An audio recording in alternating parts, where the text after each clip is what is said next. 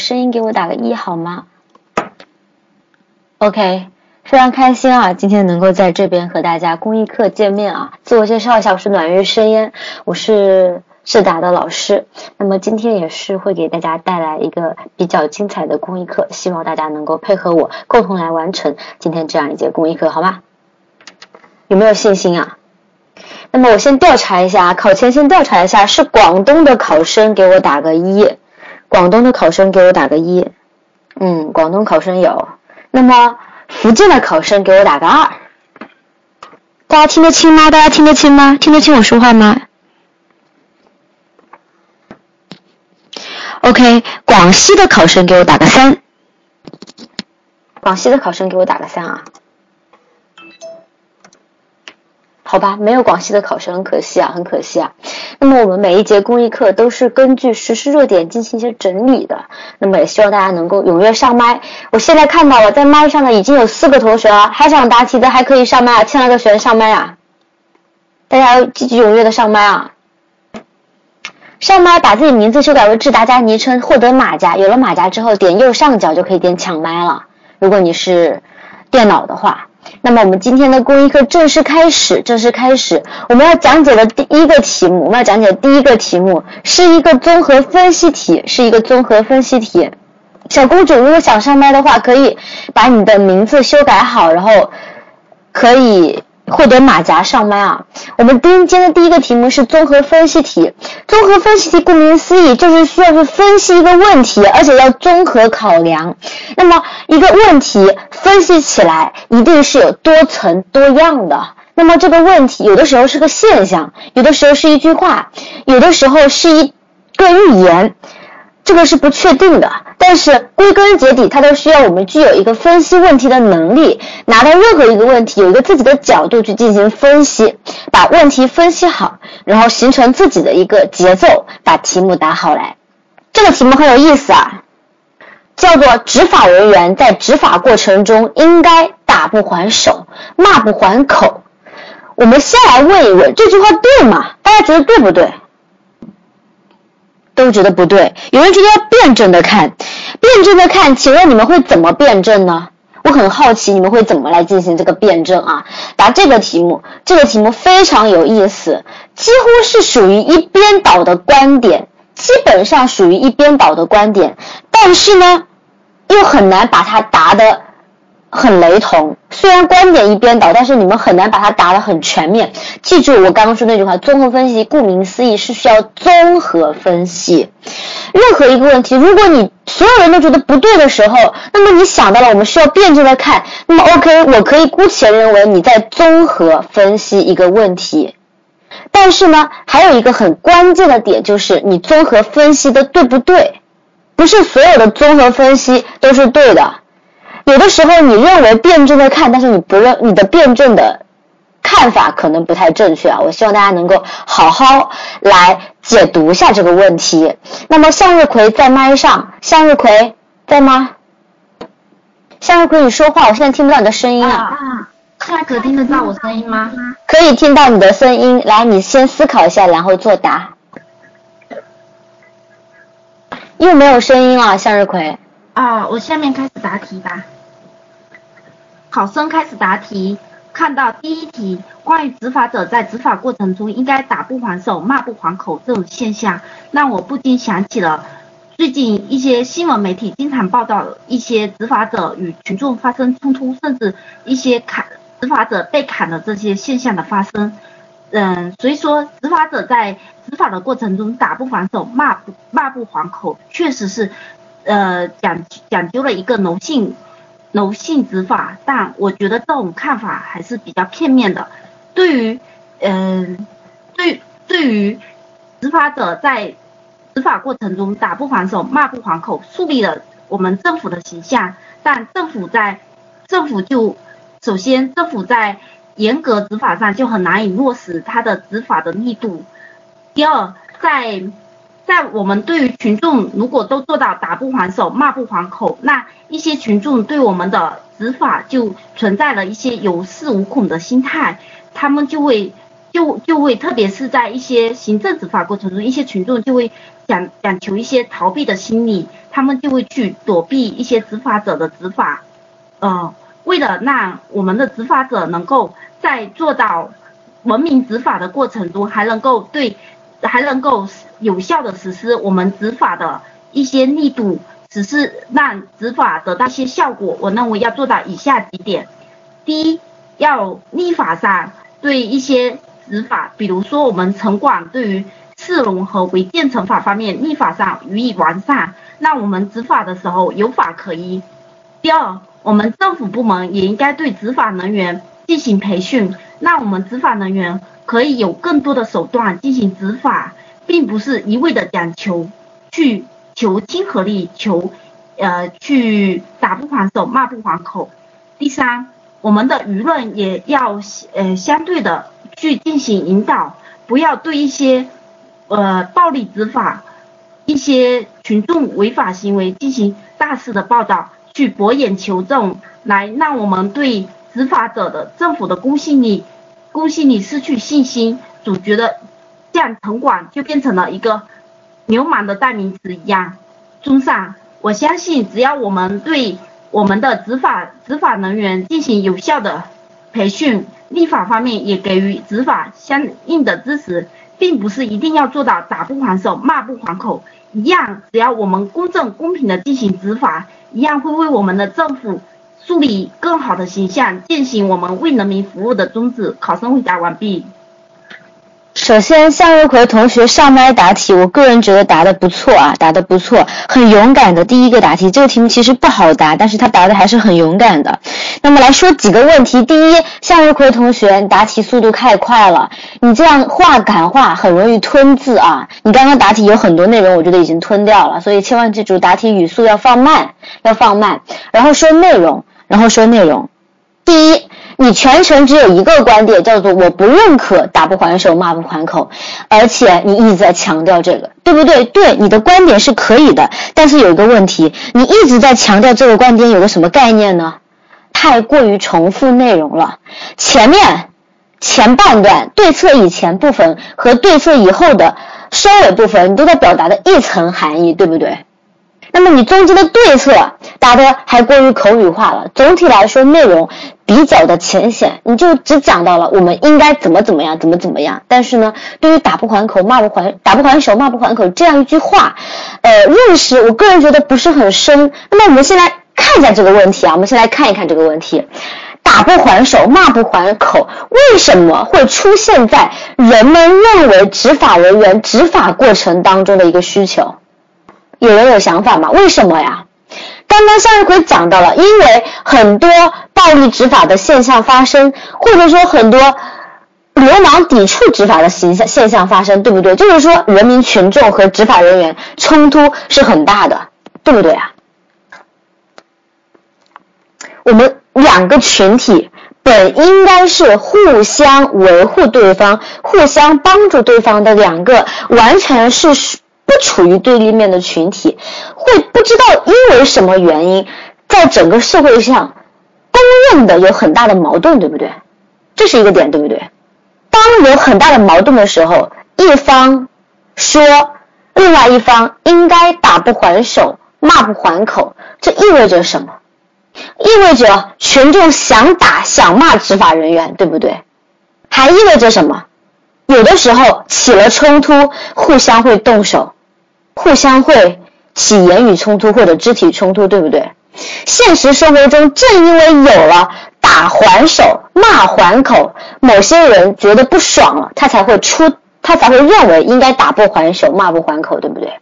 现实生活中起了冲突，真的有人打骂了，才会出现有人这么认为，对不对？这是一个很深的问题，所以很多同学拿到这个题目本身就会觉得我不赞同这个观点。OK，我也不赞同这个观点。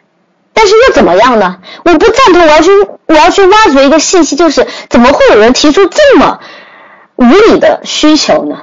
对不对？我们要去将心比心啊！当你作为一个社会底层人员的时候，吃不饱穿不暖，吃不饱穿不暖的时候，没有办法，我要去外面摆摊卖煎饼，我刚卖了第一天的煎饼，这一天的钱够我们一家人生活。第二天城管就让我不许摆在这儿，我是什么想法？我当然委屈，我当然不想走。那么第三天我依然在这里摆摊的时候，城管把我的工具收缴了。那么对于我来说是个沉重的打击，这是我赖以生存的工具。那么第四天我就跟他起冲突了，是不是这个对立面也很真实的存在？这个时候我们就会想，为什么？是不是有很多很多很多很多的问题存在？不是一两点，也不是你们刚刚讲到的，你们刚刚脑子里忽然上来想到的，我们应该，我们就要文明执法，我们就要执法，我们不能够跟群众因为有一些工作上、责任上或者说是规定上的一些冲突而不执法了。我也不能打不还口、骂不还口，我应该属于一个正义的一方。我们是不是想的太过于片面了？这个现实的问题是很难解决的，正因为很难解决，所以一直存在，一直有矛盾，一直是我们热热烈讨论的话题。要知道，这个话题从我那个年代开始就在讨论，一直讨论到你们这个年代，但是现实还是在发生，这说明这是个很深的矛盾，而且这也是个很深刻的问题。所以你们仅仅拿到这个问题，仅仅用我打。我不对的，这个观点是不对的。这个看法来看这个问题太过于浅显了。我希望你们能够想更多一点。飞同学在吗？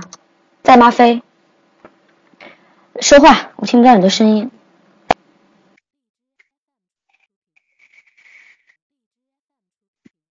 在吗？我听不到你的声音哦。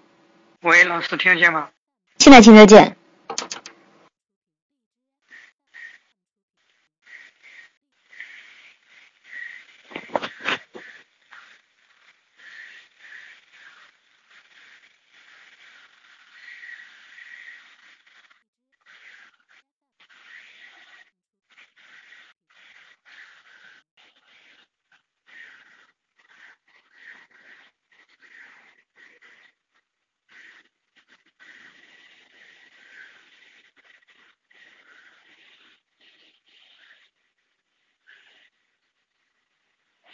说话吗，飞？我听不到你的声音哦。喂，我在思考，老师。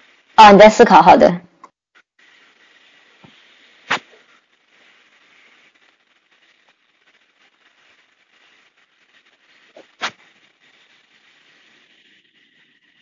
啊，下面考生谈一下对第一题的理解。啊，针对。嗯，有人说执法人员在执法过程中要骂不还口、打不还手。呃，我认为这种这种看法是不够客观，有一点、有一点、有一点片面性。虽然说它一定程度上是在依法治国的一个大背景下，体现了一一定的文明执法，然后也有利于一个一定程度上有利于维护政府的形象。但是的话，如果我们执法人员一味无原则的忍让，这是也也不可以的。首先，这样做的话不利于维护政府和法律的权威。呃，如果我们执法人员在执法过程中，啊一味的退让，嗯，那我们政府和法律的呃公信力何何在呢？啊，权威又何在呢？其次的话。呃，这样这样执法的话，也容易被不法分子利用。当他们违法了之后，执法人员还骂不还口、打不还手，呃，他们他们有可以助长他们的嚣张气焰，然后让他们凌驾于法律和政府之上。嗯，针对这个现象的话，我觉得我们可以从以下三个方面进行着手。第一，还是加强一个。宣传，宣传不仅要针对我们的执法人员，也要针对一个公民。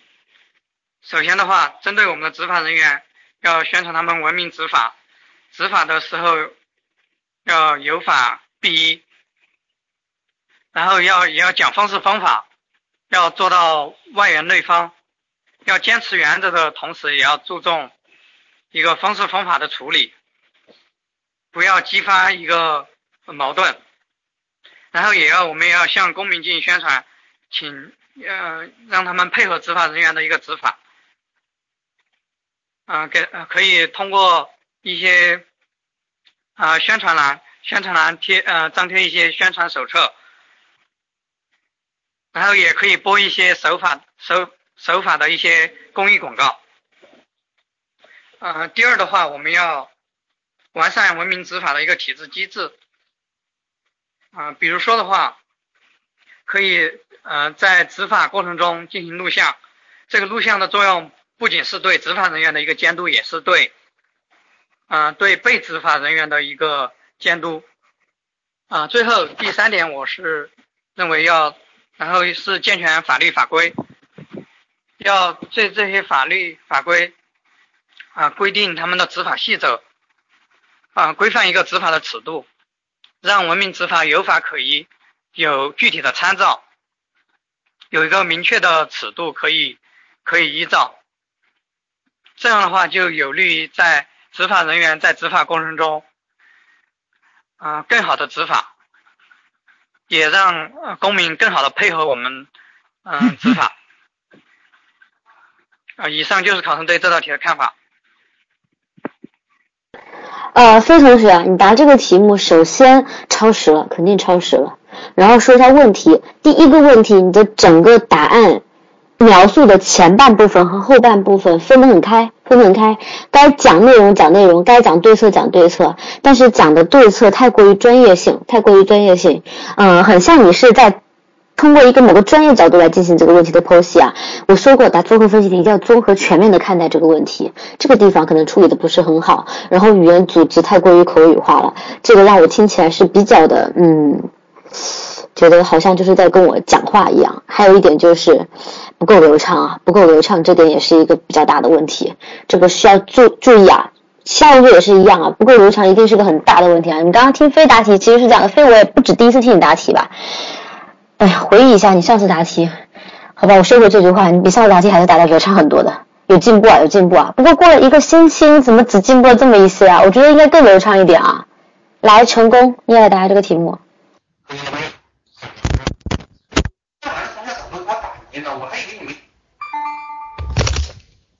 嗯，来了，能听到吗？可以听到。嗯，好的。各位考官，考生开始答题。案例中所提到的这个“打不还手，骂不还口”，原本是指的是在执法人员执法的过程当中，应该尽量的避免与群众、与被执法人员进行冲突，防止事态扩大的这么一个现象。那么从这个角度来讲讲的话，呃，为了维稳大局而暂时性的妥协，那么从这来。点点来看是可以认可的，但是在原则性的问题上，啊，我们执法人员更应该打要还手，骂要还口。那么我我这里所说的还手与还口，呃，这指的是另有深意。也就是说，在执法人员啊遇到确实伤害到自己的人身威胁的时候，可以适当的使用一定的擒拿格斗，在不伤害。啊，对方的时候可以用一定的防范啊技能，以保证自己的人身安全，同时又不会对啊对方造成致命的伤害。而对方啊对我们执法人员在执法的过程中，因为不理解的时候啊对我们加以谩骂，我们更应该进行还口，在呃对执法的这么一个。呃，过程和意义上进行一个耐心的解释和劝说啊，强调我们执法的意义，不仅对市场环境有好处，对被执法人员的一种规范啊，也是一种长久之计。因为被执法人员他们呃违法的一些行为，在短期来看虽然看不出什么呃危害之处，但是。经过长年累月，正所谓冰冻三尺非一日之寒。如果长期放纵不管的话，势必会对整个城市、整个呃，甚至对于自身的一种呃未来的前景也是不利的。因此，当群众对我们执法人员存在不理解的行为时，我们更应该进行耐心的解释和劝说，让被执法人员嗯，能够通过我们的解释说明理解其中执法的意义和内涵。那么，针对以针对嗯是材料中所提到的这个困境和问题，我认为从要从根本上解决这么个问题，还需从以下多方面的角度进行着手。第一，就是我们执法人员在执法的过程中，一定要配备好啊身上的执法记录仪。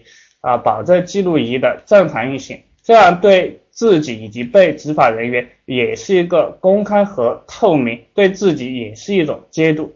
第二的话，就是我们执法人员在执法的前期，执法之前也要对被执法人员进行一个全面的城市化宣传，将其中执法的意义、执法的目的和执法的一些利好情况告知大家，广而告之，让被执法的人员。啊，逐渐的从宣传理念当中有一个从不理解到理解，直至认可的这么一个过程，对今后的执法呃的流程当中能做一做好一个很好的铺垫。第三的话就是我们的相关媒体报社在报道相关的执法活动的时候，也应该秉持自己的良心和责任感，进行一个公正公开的报道，让。执法者在执法的过程当中，不至于被舆论所歪曲啊。媒体应该发挥自身压舱石和风向标的这么一个作用啊，做一个有责任心的媒体人。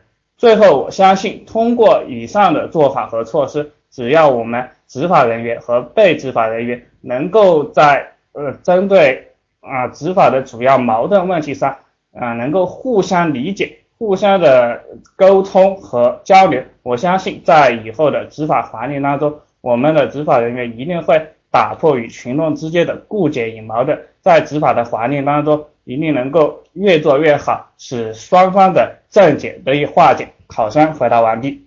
来，大家觉得成功答得好吗？觉得答得好的打一，觉得答得不好的打二，觉得答得一般的打三。大部分都觉得好啊，好是为什么呢？很流畅。对吧？非常流畅，非常流畅。呃，能达到这么流畅，就不撇开所有不说，我听内容是很舒服的，是很舒服的。就这点上，我觉得很多人打这个一，我还是认可的。那么有那么一个人打二，我很佩服他，为什么呢？别人都说一，你能说二，说明你看到了问题的本质了。哪个打二的？苏晴打二啊。我就请问一下各位同学，你有没有搞清楚啊？他那个答的内容哪里好了？你们有没有仔细听啊？就觉得听得很流畅就是好了。成功啊！我的天哪，你这个题目首先超时了，要掐点啊，看时间啊，这是第一个问题啊。第二个问题是什么？我可以把你的答案分成两个层次，第一个层次在答对策，第二个层次还在答对策。所以说你整个答案就在答对策，有这么多对策说吗？从天说到地，从地再说到天，你们发现了这个问题没有？他刚开始就在说对策呀。他说完对策之后我们还要怎么怎么做，又在说对策，怎么会有这么多对策呢？成功，我刚刚在那里分析了那么多东西，你们真的是完全都没有没有没有办法运用在答题当中是吧？我说过这个现象出现是有一些深层次背后的社会原因造成的，你们可不可以分析一下背后的原因啊？对不对？成功当然要批评了。成功是什么？成功是从国考开始就在我们公益课听课，一直在答题的同学，你知道吧？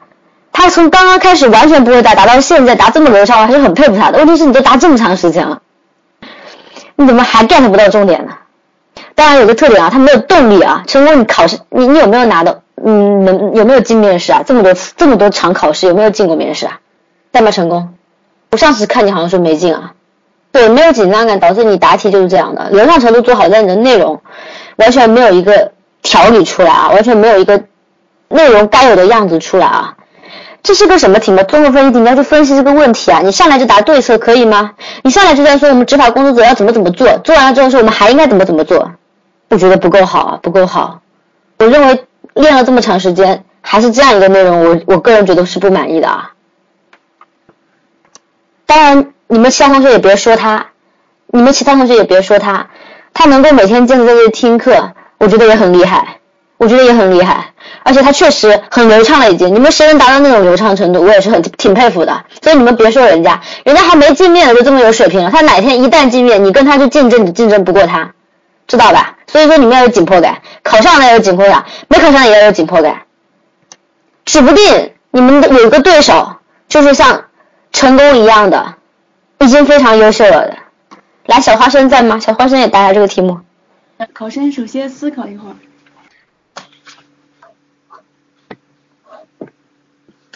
好的，考生现在开始答题。针对这种现象呢，我有以下几点看法。第一点呢，通过这种这个人的说法，我们可以体现出我们人民群众的呃，对我们人民群众对于我们公职人员的监督意识会在逐渐增强。啊，随着他们对自我意识保护的觉醒呢，我们的作作为一名。公职人员呢是越来越难干的，这是我们应该认识到的问题。第二点呢，也体现了呃，作为我们公职人员，我们应该建立相应的服务意识。只有不断的从群众的角度去考虑问题，去思索，呃，真正的从我们从这个角度来想问题的话，才能真正的做到呃，情为民所系，利为民所谋。然后第三点就是，呃，对于这个人的说法，但是我们也反映出。执法人员他是没有办法进行，就是不应该打不还手，骂不还口这种说法其实是绝对的，但并不是说我们应该赞同执法人员去去打还是去骂，只是通过这个现象，其实反映了我们现在社会上存在的问题。很多执法人员面对一些刁民，面对部分暴民的时候，他们没有办法或者没有相应的一个。还手的一个机制去保障他们，其实这是值得我们反思的。比如说现在的城管城管之之前的暴力呃暴力城暴力城管执法的事件呢，引起了我们很多人的反思，然后大家都在纷纷的批评。那么现在呢，我们的城管就是正是因为之前的负面影响，他们反而不敢去还手了。最近我还看到一个新闻，就是很多人面对城管去砸鸡蛋、砸鸡蛋、扔西红柿，而那些钉子户呢？正是仗着自己呃弱者有理的这种想法，所所以导致城管毫无办法，他们也没有办法去有相应的机制去约束。那么这个问题呢是值得我们应该去思考的。那么针对这个问题呢，我们应该如何的更好的去完善我们的服务，同时我们又能够保护我们执法人员的利益呢？第一点，我觉得最重要的就是我们城管呃我们的执法人员呢要做好。相关的一个记录工作，比如说他们要随身携带执法记录仪，面对这种问题呢，无论是怎么处理，都有一个呃证据。那么到时候我们可以呃有相应的自证清白的能力。第二点就是我们在执法过程中是不是也应该注意方式方法？啊，有些城管就是因为他们的方式方法不到位，或者他们的呃考虑的角度没有从我们呃。群众的利益出发，所以它才导致了冲突的发生。如果他们能够换位思考，能够动之以情，晓之以理，诱之以利，能够把我们相关的政策解到解读到位，那么这样的问题其实是不至于发生的。因此，我们应该加强学习，不断的提高，不无论是向我们的呃学习相关的一个制度法规，或者我们也应该向呃一些资深的老同志去请教，然后不断的提升我们个人的这个执法的水平。最后呢，就是。我们从保护执法人员的这个角度来看呢，我们也应该呃健全一个合理的执法规章的一个制度。呃，我们要从既要保护人民群众利益，但是我们也要考虑到我们执法人员的一个利益，适当的给予给予他们一些执法权，对于他们的执法权限进行量化，呃，然后呢给予他们相应的一一定的保证。这是我对这道题目的解答。觉得小花生答得好的打一，觉得答得不好的打二，觉得答得一般的打三。都觉得答的挺好的，对吧？我也觉得答的挺好的。答的挺好的地方在哪里呢？他把问题开始剖析了，他是今天第一个真正开始剖析问题的人。然后呢，但是他也有做的不好的。小花生，第一个你答的太快了，第二个你超时了，第三个，第三个你说话太口语了。有没有发现啊？他说话特别口语化。他有很多那么我就，然后说话没有一个真正的语言的组织，你只是在告诉我一个事情，告诉我你的观点，你并没有把它整理成一个书面类型的口语，呃，公务员面试的一个答题的思路啊，这是不对的，这是不对的。你这种语言，我听起来啊是不不规范的，是不规范的。好了，我听一下欠那个玄，你也来答这个题目。考生开始答题。对于有人认为执法人员在执法过程中应该打不还手、骂不还口的现象，我认为虽然执法人员是为人民服务的，但是我们首先也要先保障好执法者的人身安全。从一方面来说，有这种现象的出现。是群众对执法的不理解、不了解，以及执法者的首先也需要从自自身找原因，执法不当以及与群众的沟通沟通不当，才会产生这样子的矛盾出现。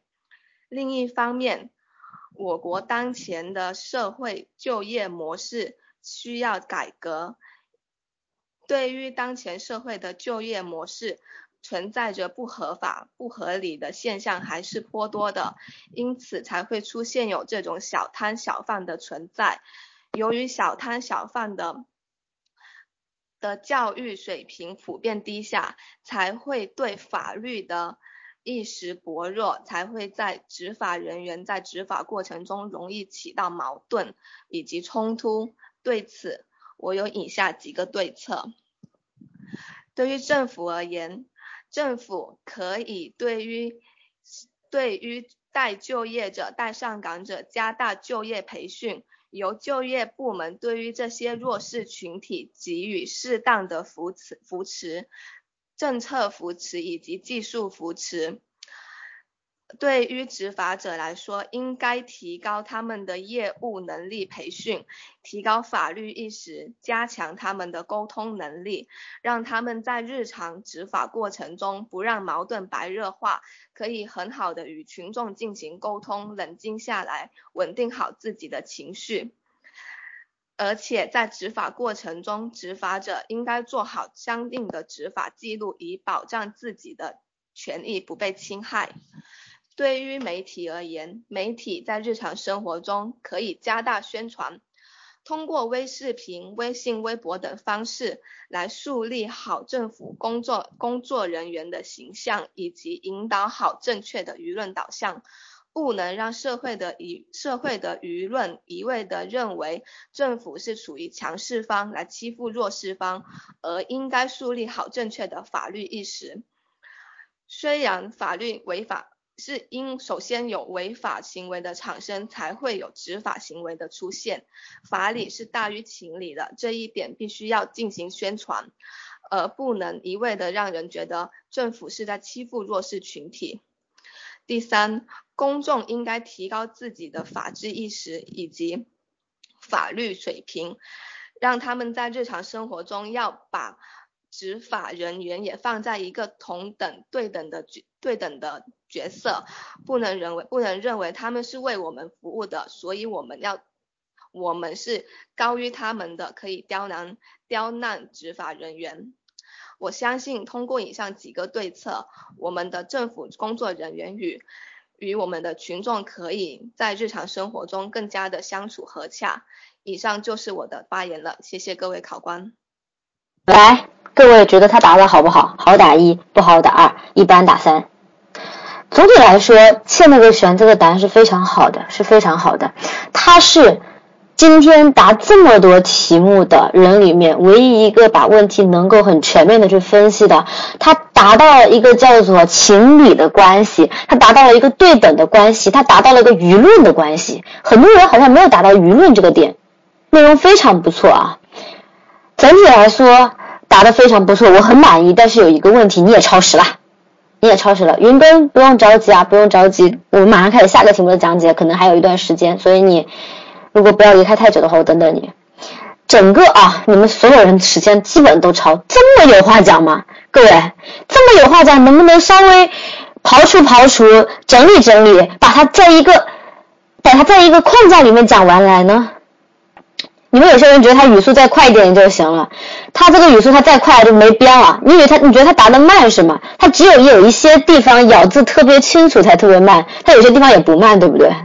而且听得出来吗？他声音在抖。亲爱的谁啊？你都已经念了这么多天了，怎么能抖的？要有自信啊，对不对？今天在一百五十人面前答题，内容很好啊，但是太紧张了，太紧张了。语速可以，语速可以，他没有很慢，他没有很慢，他只不过在某些时候故意放慢语速的时候，会感觉起来他在咬字非常清楚。他其实不慢。你们如果他不答这么慢，你们能听清楚他每一个点吗？你们能找到他的亮点，情情语里那个亮点吗？刚刚。刚刚前面几个同学，刚刚前面几个同学，难道他们就没有亮点吗？但是有任何一个人 get 到他们的亮点了吗？没有吧？只有这位同学答题你们 get，所以要搞清楚一点啊！我跟你们讲，要慢一点，要慢一点是有道理的。你不慢，你讲的好的地方谁听得到啊？谁注意到？谁 get 到啊？对不对啊？我说话都很快，大家有没有觉得接受有点压力啊？我说话比较快，对不对？有没有觉得我说话太快了？需不需要我放慢一点语速？有的时候太快说话的话，是有有可能导致导致你会听不到我的内容，或者说你没有办法把我讲的最好的地方可以吸收到，或者说是听到来。所以说一定要慢，一定要慢。所以欠那个学员他那个语速我是觉得可以的，我是觉得可以的。但是他的抖我是不，我是觉得没有必要的，怎么会抖呢？对不对？然后呢，他的答案很好，他的答案很好，无论从前面的分析还是到后面的论述都是不错的，都是不错的。他有问题，你答四个点亲，你超时了。如果是我的话，你的第四个点就应该放在第三个点里面，而且你的第二个点答的太长了，你每个点解释的特别长，有没有发现啊？他解释的特别长。有的时候不需要解释的这么明显、这么明确，讲完就可以了，讲完这个观点就可以了。那么你的最后一个观点是人与人应该站在一个平等的位置在沟通问题，这不就是法和情吗？对不对？可以放在一起讲啊。我们的执法者和我们的和我们的普通群众并不是对立面，也不是有高人一等或者低人一等的概念存在。所以说我们都是公平平等的个体，我们在共同的维护着社会的一个稳定。所以可以放在一起讲，没有必要单开一个点。而且你在后面的时候也开始慢慢口语化了，要记住啊，就是不要有那种想要讲述一个故事给我听的感觉，没有必要，没有必要。你这个题目作为综合分析题，你的一个基本的基调已经定下来了，是非常的理智的，站在第三方的角度去思考问题的，所以你没有必要忽然带入情感，忽忽然跟我忽然讲一个故事那种感觉。那么讲这个问题讲了这么久，他刚刚那个答案其实给了我们很多的启示，对不对？打打不还口，骂不还口，这是一个现象。它归根结底是有一个背后的原因的存在，它是有一些本质本质因素的存在导致了这个这句话的产生。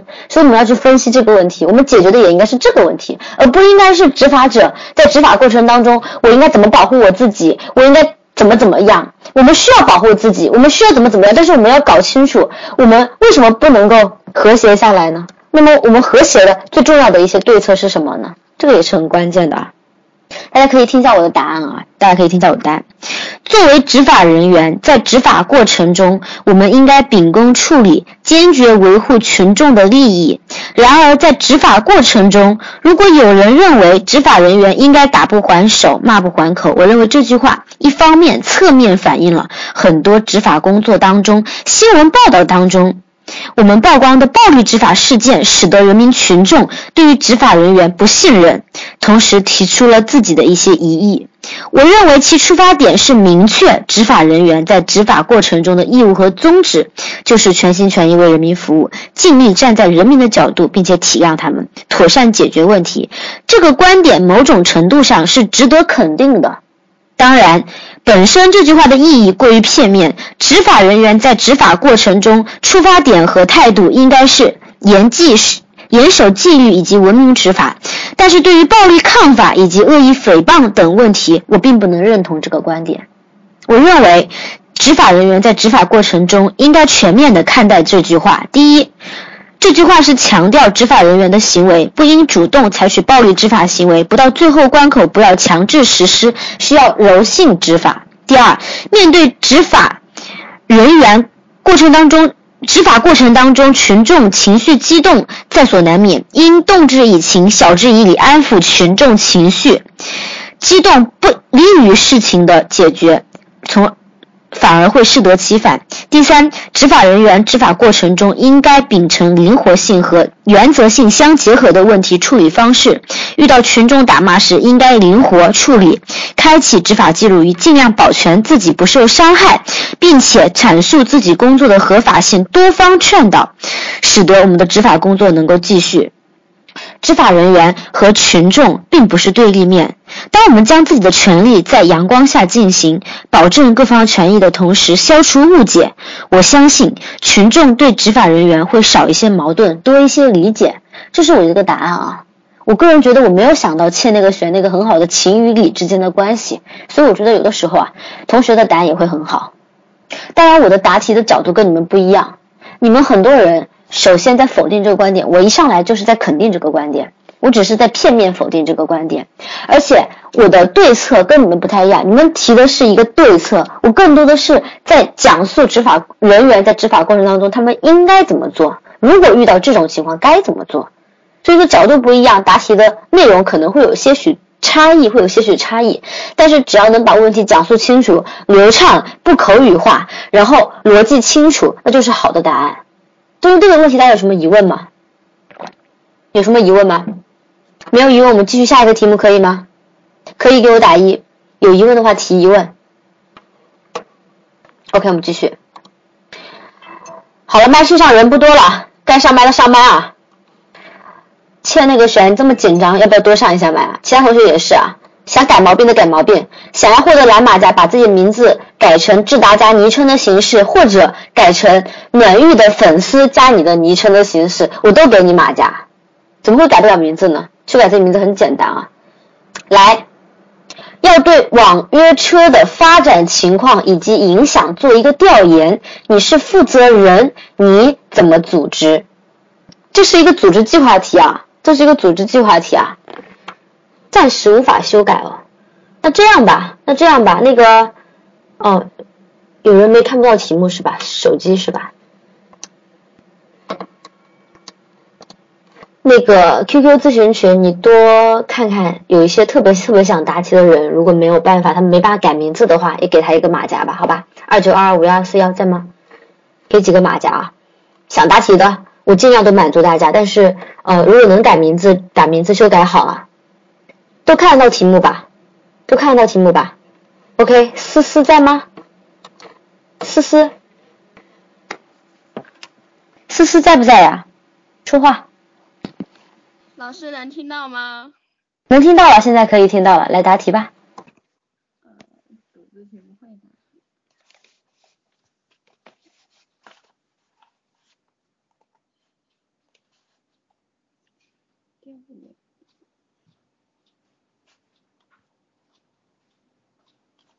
嗯嗯，考生思考完毕，开始回答这一题。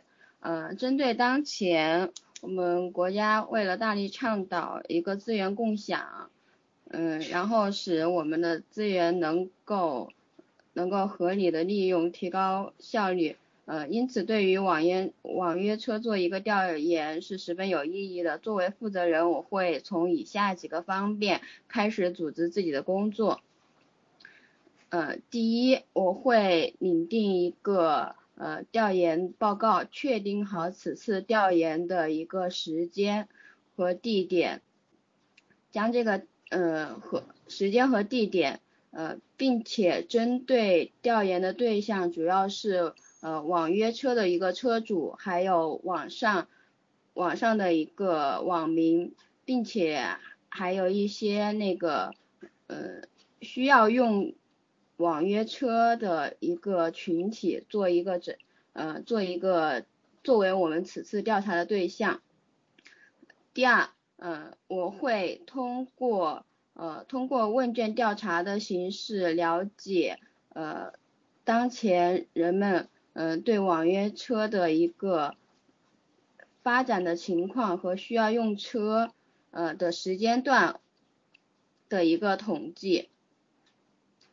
第三，呃，我会对用我会对网约车的车主进行一个呃进进行一个沟通，了解一下他们对嗯他们什么时候呃 打不下去了，千万不要打不下去啊，继续打。好，嗯，那我继续吧，嗯。第三，我会针对网上的网民对网约车的一个发展情况进行一个统计调查，了解他们在哪个时段和哪个嗯阶段嗯需要用网约车，并且他们用车的一个呃需求量是怎么样子的，具体的具嗯然后第四，呃，我会将此次的一个问卷和网络调查的一个数据进行一个合理的分析和统计，呃，了解网约车的发展情况和对之后人们的需求的一个影响，呃，最后我会将所有的情况进行一个呃总结汇总，写成调研报告的形式，呃，给领导汇报给领导，请领导提出相关的建议。考生回答完毕。首先，中间不应该出现答不下去的情况啊，一定要坚持答完。思思这点还是最后做成功了，还是做最后做成功了，我觉得还不错，还不错。内容方面前面答的很不好啊，这个这个调研类的题目，我我听不到你前中后的概概概念啊，你前面没有做什么准备工作就直接开始调研，你上来就开始调研，当然会无话可说了。调研前中后。内容是完全不同的，你上来就中，答完就没了，所以你就是没话讲，你就是没话讲啊。这个题目答的比较乱啊，组织计划题是要有自己的答题的答题的一个节奏的，你忘了吗？语言流畅度也不够啊，前面很很很很很慢的语言节奏，语语言的表达不是很清楚啊，不是很清楚啊，太慢了，进步太慢了。思思，什么时候考试啊？云根在吗？云根在吗？云根在不在？最不会打组织题了，呃，小班咨询群二九二五幺二四幺，你来给抬头不见一个马甲吧，他已经改好名字了。来，云根不在那就成功。题目是我发下上的啊。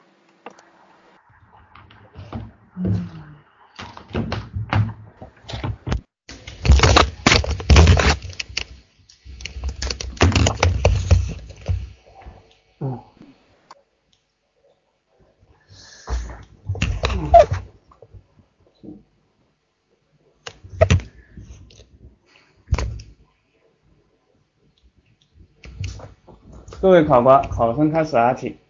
对于网约车的发展情况及影响，我会从以下几个方面着手调研。首先，对于其发展情况，我会联系网约车的嗯开办公司，询问网约车近年来呃开办的一个时间以及网约车投放市场的一个数量、投放市场的分布区域密度等相关的情况。进行一个调研。其次，对于网约车的一个呃发展状况，嗯，我会查看该公，我会请求该公司，嗯，像通过 I P P A P P 之类的软件，向我们提供一个呃注册网约车司机用户数的这么一个数据，看一下是是否。符合我们当时的一个数量规模，对比一下我市的市民的一个数量啊总数，向相关的社保局、计生局进行一个数据的收集，看一下网约车的数量与市民的一个数量之间是否形成一定的配比规模。另一方面，嗯，我也会。通过线上和线下的一个方式设计问卷调查，让大家对网约车的一个呃好评度进行一个打分。通过打分的这么一个情况，可以了解到网约车目前的这么一个发展规模和发展前景怎么样，是好还是坏？对于其影响，我会呃我会再次通过。组织调查问卷的一个方式，在网站上设立一个问卷网站，对网约车的一些车况、司机的熟悉路况度以及司机的服务态度等方面进行一个分类，啊，呈现在网网页上，让大家啊分门别类的对网约车的一个喜好度和评价度进行一个选择性的投票，然后通过百分比的数据进行分门分类。分门别类的呈现出来，以查看网约车对于当前的一个市场来讲，人民群众的反响度如何？嗯，最后我会将此次网约车的调查进度和结果形成一个报告，将其中的问题和一些相关的建议进行一个总结，成员领导汇报。考生回答完毕。嗯，觉得。大家觉得他打的怎么样啊？一般是吧？陈陈总，你知道吗？呃，苏晴发表意见没有问题啊，本来就应该，本来就应该发表意见的，这也没关系。成功，成功，他在这边打了很久了，我他要是没有这点抗击打能力，就不会待到今天了。该怎么说就怎么说啊，没关系，对不对？在这边一起听课，那都是缘分啊，那缘分都是战友之间的缘分啊，那就该说什么说什么啊。成功啊，你一上来就开始调研了。拜托啊，我跟你讲过没有啊？组织计划题它是有一定的流程的。你上来一个工作就直接开始去调研吗？你什么都没准备你就上去调研啊？你调研什么呀？你去那里你要不要先联系人家呀？人家让不让你去啊？你自己的工作职责什么你都没有明确好呀？你就直接上来就开始调查呀？你调查的工作特别的多啊，特别的丰富，你想了好多个点哦。但是这只属于调查工作当中的一个部分，你缺少了另外两个部分，所以你的答案我并不认为是好答案。而且呢，太长了。组织计划题一般答三到四分钟就可以了，你这个组织计划题奔着五分钟去的啊！来，云根，对，逻辑性不强啊，逻辑性不强。他因为他一直在答我要怎么怎么调研，怎么怎么调研，他并没有把这一个工作做一个连贯的整体来进行。也就是我这项工作是从我领到这个任务，一直到我做完这个调研，都是我的活，我都要做事情的。你只告诉我中间你一个部分做的某几件事情，所以是看不到逻辑的，因为他只答了一个部分。来，云根，有听到吗？听到吗？听得到了。现在开始回答第二题。第一，呃，对于那个网约车的一个发展跟影响做一个调研呢，是对于该行业的一个重要的意义。因此，我会从以下几个方面来着手组织这项调查。第一，是要做好一个准备工作。我会先同领导进行一个沟通，了解此次调研的一个大概内容跟要求。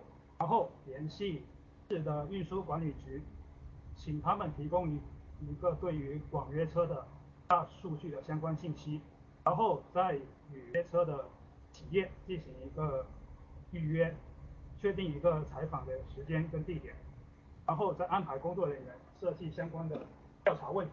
我会将我以上的一些计划进行一个详细的整理，成为一份调研计划。然后再交由领导来选。第二是要做好一个调查的实施环节。对于网约车的企业，我们会通过预约进行电话采访或者是去访谈等，主要向他们调查对于网网约车公司的相关制度规定，以及对于司机的收入提成情况的一些详细做法。而对于普通的消费者，我们则是会。用问卷调查以及系随机采访的相结合的方式，主要询问他们对于网约车使用情况的一个反馈是否便利、费用是否合理等，服务是否到位等。在具体的一个调查方式上呢，我们的调研，我们的问卷调研会采取线上跟线下两种方式。线下调研我们是通过工作人员实地发放问卷进行调查，而线上的调研则会通过在发放那个二维码带有二维码的传单，以及通过短信向各位市民发放那个调查问卷的链接。第三，我会根据我收集到的材料进行一个分析跟整理，然后再针对归纳出来的问题，借鉴其他地方的一个先进做法，提出对策跟建议，整理成成为调研结果，上交给领导。正回答完毕，谢谢。来。觉得云根回答怎么样？一是好，二是不好，三是一般。大家来，各位同学，你们需要有一个基本的判断能力啊！如果你们连好坏都判断不出来，怎么能够答好题目呢？所以我希望大家都能够参与进来啊！啊，有些人都没听到，我倒听到了啊，声音有点小，但是确实的，他可能没调好麦啊，嗯，比较小声。云根啊，在那个自由说话的左边有个调音台，里面可以有麦克风增强，你到时候可以试一下啊。来，我来点评一下这个问题。云根同学是今天答题答组织计划题的第一个真正意义上从头答到尾的人，有一个基本的答题的一个流程啊，这点还不错，这点还不错。但是有一个问题模板化了，你的答题的前后都很模板，前后已经很模板了，中间倒是不模板，中间也也。有点太过于具体了。有几个点我觉得还不错啊，有几个点，比如发发宣传单里面还有带二维码扫描什么的，但是这作一个如此小的点，你用了这么长的篇幅来答，说明你这整个答案的架构是有问题的，不够清晰啊，整个架构。中间这个部分关于如何去进行调研，你展开的地方太过于细致了，导致你的整体的调研活动其实进行的并不是很好。要记住，组织计划题其实难就难在要掌握好一个度，我要适当的展开，我又要适当的回收。我在小班里面讲组织计划题，我跟他们讲要做叫做叫做要放得出去，收得回来，一定要放得出去，收得回来，该回来的时候要回来。你刚刚就是有点没收住，有点没收住啊，这是一个问题。但总体来说答的还行啊，这个结构有了。来，向日葵，下面考生开始答题，为了。更好的开展这个调研活动，我首先会先了解一下我们做这个调研的目的，先了解清楚，对我们以后是今后是怎样管理网约车。为了做更好的开展这个调研活动，我首先做到，我先建立一个小组，呃，建立一个调研小组，对开展调研活动的方案进行商讨，确确定一个。工作方案，然后对这个方案的可行性进行商榷，然然后分组进行开展这项调研活动。第二，我会上网收集网约车运营的企业一些数量和情况，然后通过电话、邮件的形式了解这些企业运营的情况。第三，我会对用户进行，还有一些网约车主进行有奖问答问卷调查的。网络问卷的形式，来让大家踊跃的参与我们的调查，能够呃让我们得到比较真实有效的数据。第四，我会走访交管部门，了解对于网约车的投诉情况，了解现在网约车运营的现状。做好以上调查以后，我会形成具体的数据分析报告和文字报告，呈领导领导给领导呈阅给领导。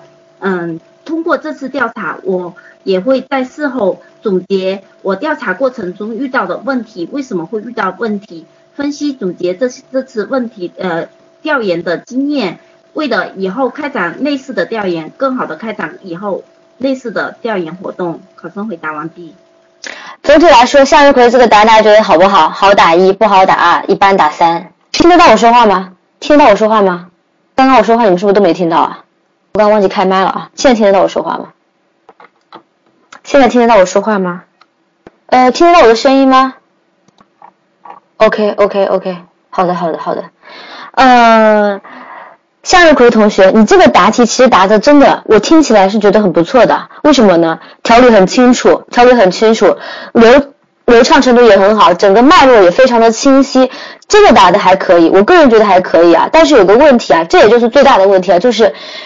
其实你的答案我是挑不出具体的刺来的，你的每一个你完全是按照时间流程来做的，你确实也是一步一步做的，前中后也是完全遵循了的。但是就有个问题了，痕迹太明显了，就是我听不到你自己对于这个问题的看法，我听不到你自己对于这个问题，你你你到底是怎么想的，或者说，哎，我想要怎么怎么做，就是所谓的那个没有放出去。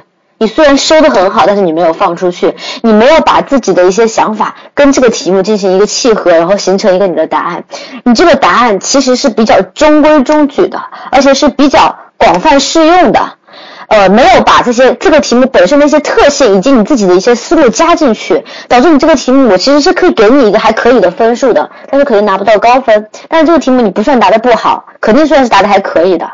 这个我们要确定啊，只不过是我们听众来说，听起来是听不到，好像听不到什么点子上来的，因为你就是一套流程下来的，这就是。比较模板的一个，但是你又不属于那种特别模板的痕迹，所以说我个人觉得还行还行。再加一些自己的想法，或者说你可以去仔细想一想，你做一个调研，你觉得亮点出现在哪里？针对你要想要进行表述的亮点的部分啊，你可以再进行一个详细的描述，这样你的答案可能会更加的好看一点，更加的好看一点啊。来，向那个璇，你来答这个题目，记住啊，记住啊，尽量淡定一点啊，尽量淡定一点啊。你的面前不多。也就一百六十个人，不要害怕。嗯，好多了，向日葵，你整个答题都好很多，语言组织也好很多，语言流畅程度也好很多，语言的一个嗯语速也好很多。单单就是内容我个人感觉没有加入个人的一些因素进去，就这一点不好啊。来签了个旋，你答题记住啊，你面对的只是一百六十个人，不要害怕啊，不要害怕。来打一下，锻炼一下自己的胆量啊。考生开始答题。对于网约车的发展，我认为是互联网一加时代的产物，有利于解决当前资源不均衡的现象。所以，我是负责人，我会按以下的方式来组织对网约车发展以及影响的调研。首先，一方面我会先组织好、成立好专门小组，准备好相关的资料。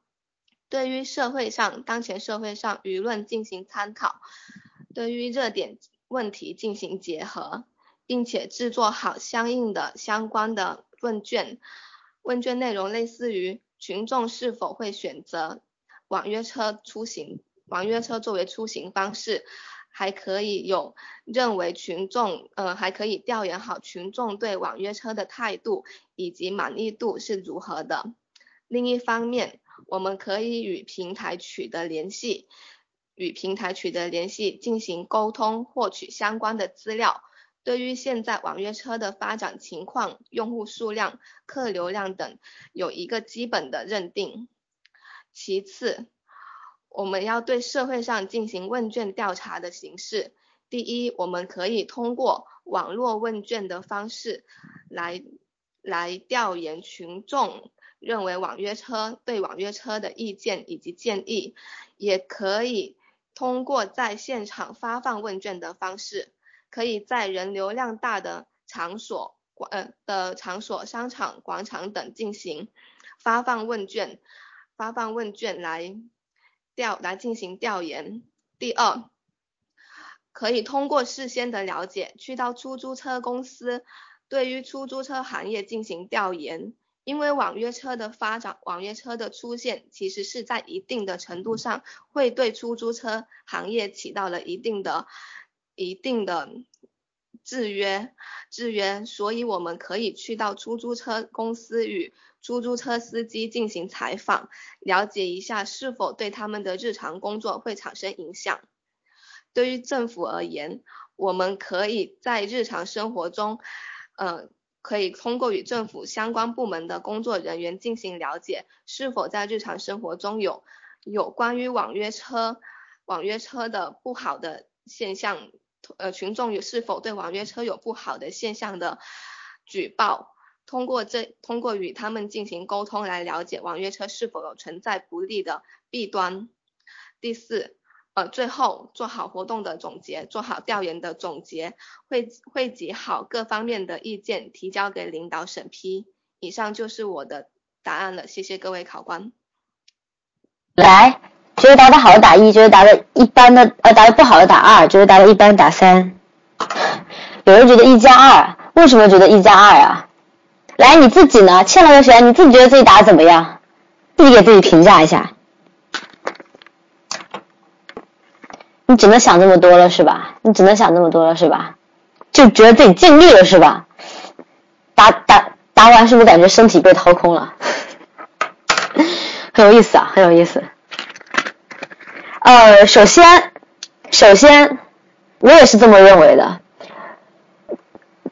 老师有四川的班是吗？有啊，我们这边小班课针对不同的省份都有课啊，都有不同的班啊。四川比较特殊，到时候我们会专专门的培训一下四川那些变态的答题方式啊。四川的材料题比较多，对吧？那个欠了旋这个答题啊，有点特点，什么特点呢？它它这个题目啊，它的第一点答的特别长，它第第一点先答了一段极其模板的语言。现在是哪个省的？没有哪个省，我们在讲在讲题啊。不针对任何什么，针对结构化面试啊，哪个省都要考结构化面试。四川基本上都有题本，因为四川是材料题，材料题没有题本也不行啊，对吧？每个不同的省份题型也都有有一些小小差距，但是题型都这几个。福建有啊，福建正好我们在嗯周末有个实战班，如果大家对实战班感兴趣的话，可以进行一个了解啊。广西目前来说实战班没有开，但是我们的小班课程是有开的。大家如果想了解小班课，可以去二九二二五幺二四幺这个 QQ 群里边了解一下情况。我们的小班是在 YY 里面授课，循环听课的，所以说你今天报名，明天就可以上课了。他刚刚讲了一个非常长的模板，讲完了一个模板之后，然后就开始调研了。他的模板里面就有一句话，我个人认为是前期准备的，就是制作调查问卷，然后就没了。然后就开始调查了。你的第一点里面既有钱又有中是什么意思啊？分别要分清楚啊，亲爱的同学，要记住啊。你是是钱就是一个点啊，是中就一个点啊。你是钱和是中肯定不能放在一个点里面啊。然后你开始调研，然后我们的调研就是滔滔江水连绵不绝，想到哪说到哪，可不可以呢？当然可以。你在答调研方面，我个人觉得还是相当可以了啊。你能想到这么多点，我非常佩服你啊。而且你想到每个点答的还挺。答的还挺有意，还挺有特色的。这个就是刚刚向日葵同学学习的。你的你的调查内容就过于过于简单化、单一化和模板化了。他那个调研过程呢，就过于丰富多彩，过于投入自己的情感了。你们俩综合一下就特别好，知道吧？这个题目答的太用力过猛了，用力过猛了。这不是个综合分析题，你答的这么用力过猛是没有必要的。但是确实有很多地方是需要你们去学习的。他想到很多内容，如何去调研，我用什么样的方式进行调研，我的调研可以调研到什么样的内容，这些都是非常好的一些点，你们都要去 get 到。他的逻辑关系处理的也还不错，但是呢，事前阶段讲的太少了，事中阶段讲的太多了，你自己也没有平衡好这两个关系，知道吧？是不是我刚才说的句，你只是面对一百六十个人来答题，你就你就更紧张了？不能这样啊，不能这样啊！不能紧张，一百六十个人有什么啊？对不对？我不是在这一百六十多个人面前一直在讲课嘛，也没什么了不起，对不对？人最重要的是要干嘛？要不要脸啊，对不对？国考的时候人更多了，我前前两年有碰到过三四百个人，最高基本上四百多个人、五百多个人一起上课，那我我也紧张，我不敢讲怎么行呢？对不对？相聚就是缘分啊，对吧？缘分就好好把握啊，对不对？这个题目啊，这个题目是个调研，调研是最基础的组织计划题。组织计划题里面调研类的题目很常见，很常见，很常考。要知道广东省考，考广东省考的打一。广东省考组织计划题考的可能性非常高，而且一般考两个，所以你们对组织计划题一定要有充分了解。基本上如果考两个组织计划题，我个人啊预测，大胆的预测，肯定有一个考调研类的。所以说一定要掌握调研类的题目，很简单，很好说，也很容易让你们。晕乎乎的，大家几名同学都挺晕的啊，都挺晕的啊。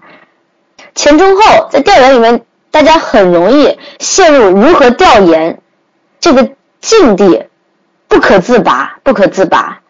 然而，真正要做的事情是调研前中后都要均匀的讲到。广东好像今天开始考试了啊，正好我刚刚在给一个广东的同学上一对一的时候，他跟我讲说。今天今天有有人已经考了，没关系啊，想要答题的人尽管上麦。我们最后一个题目，我们尽量满足所有人的要求。最后一个题目让没有答过的题目先答，没有答过题的人先答。所以说想答题就上麦，不要怕，我尽量给每个同学机会啊。这个题目是个调研类的题目，调研类题目一定要有前中后的概念。前中后的概念就是什么呢？前中后只是一个答题的一个。呃，框架，它要表达的是一个什么呢？我要做好一件事情，我是要从头做到尾的，我不能够说我要调研，我就只答调研。你是一个组织计划者呀，对不对？你是个组织计划者，你要通篇考虑很多内容，你要通篇考虑很多内容，没关系啊。下一个人，下一道题目还还可以答题啊，你们先上麦啊。下道题目我尽量让没有答过的人答题啊，所以大家可以先听一下我的答案啊，先听一下我的答案。随着共享经济的发展，网约车、共享单车这种便民产业，有利于有有便利的同时，也存在着安全隐患。网络约车的发展情况以及调影响的调研工作，可以有效的对网约车市场进行了解。所以，首先我在调研之前，针对调查的具体内容进行设计，制定好相关的调查问卷，了解本地网约车种类、公司、平台等相关情况。其次，为了确保调研科学有效，针对网约车企业，我会通过到网到企业实地走访、与企业高层座谈等相关形式，询问网约车公司管理人员，了解租车用户、司机数量、发展现状以及问题投诉等问题。针对网约车的使用者通过网约车的 APP 中设置调查问卷的方式，对用户进行调查，了解用户在使用过程当中是否便利，与网约车主的矛盾、不安全、拒载等问题，了解需求和不满。针对网约车司机，可以采取调查问卷、电话询问等方式，了解其收入水平，是否有乘客爽约、恶意评价等相关问题。通过各种各样的方式了解各种信息信息之后，做好详细统计、科学分析，整理当前网约车的现状和对策，将所有的资料上交给领导。这是我的一个答案。有没有发现跟你们答的不太一样啊？我答的并没有很长，对不对？内容也没有很多，对不对？成功同学已经做好记录了，非常好啊，非常好啊！你们也可以做记录啊，做好记录可以 get 到一些点啊。这个题目就是个调查，这个题目就是个调查，没有错。前期准备我做的很少，一点点，但是我提到了。第一个，我要了解整个市场上网约车的情况，它有几家企业，它的平台都有哪些，做好一个摸底。然后呢，要做好问卷调查。提好问题，根据我们整个调查要发展要要调查的内容啊，进行题目的设计，对吧？然后具体就是我的调查了。我的调查的具体内容跟刚刚的其他同学是不是稍微都有点不一样啊？对不对？我针对的只有三个人，三种人。第一个是公司，第二个是坐车的人，第三个是开车的人，对不对？这三个人是不是非常能代表网约车？他们是对网约车的发展及影响有个非常好的了解。小明提的这个问题非常好，会不会内容有点少？我跟你讲，完全不会，完全不会。为什么？为什么？我答了好几个点，我不是答一个点啊。而且，而且最重要的一点是什么？我都跟他讲清楚这个问题啊，就是你们觉得好像我多答点一定没有错一样，不是这样的。你们是有时间限制的，你们知道自己有时间限制吗？如果没有记错，广东是二十分钟四道题目，对不对？跟国考一致啊。当年深圳是十分钟三道题目，你们要根据自己考试的整体情况来定时间分配，知道吧？这个题目你组织计划题你答成这样一定不会少。我刚刚我不是说我刚刚在带一个一对一的学生嘛？我们今天给他进行模拟考试啊，特别有意思。平时答题每个题目我都给他算好了时间的，综合分析题。四分钟到五分钟，他都能掐好点；组织计划题三分钟到四分钟，他都能掐好点；应急应变题三分钟到四分钟都能掐好点。但是他今天答了四个题目，他超时了，他超过了二十分钟，你知道吗？我也觉得很崩溃，但是就是这样的。为什么呢？因为你在真答题的时候，老师念题是要时间的，他是在计算里面的。还有什么呢？你思考也要计算在里面的。还有你答题当中还有一些不确定因素也是计算在里面的，还有一些各种各样的情况。比如说，你这道题目忽然就卡壳了，那题目忽然就答多了，各种各样的情况导致很多不稳定因素，导致你四道题目答下来可能会超过二十分钟。我的天呐，超过二十分钟什么概念啊？平均下来一个一道题目答了超过五分钟，哎，太过了，你知道吧？所以说每个题目一定要克制，而且肯定不会少。我刚刚的答案内容一定不会少，三分钟肯定能掐到点。然后你再加上你的思考时间，把语言组织好，用一个比较慢速的语言表达清楚意思，这个时间是 OK 的。你们千万记住啊，很多人一直在追求我要多讲一点内容，多讲点内容，千万不要多讲，不是多就好啊，一定是一定是合理的、有层次的、有逻辑性的精才是好。对，讲清楚就好。我这个题目讲的不够清楚吗？我针对了三种对象来调研，第一个是企业，我针对企业进行了什么样的调研啊？实地走访座谈会，为什么呢？企业就这么几个，我走过去还是不要多少时间的，对吧？跟他们领导进行一个沟通，座谈会的形式干嘛？我要了解他的发展现状，对不对？针对一个网约车的发展，是不是他的高层最有发言权？是不是？他的高层是不是最有发言权？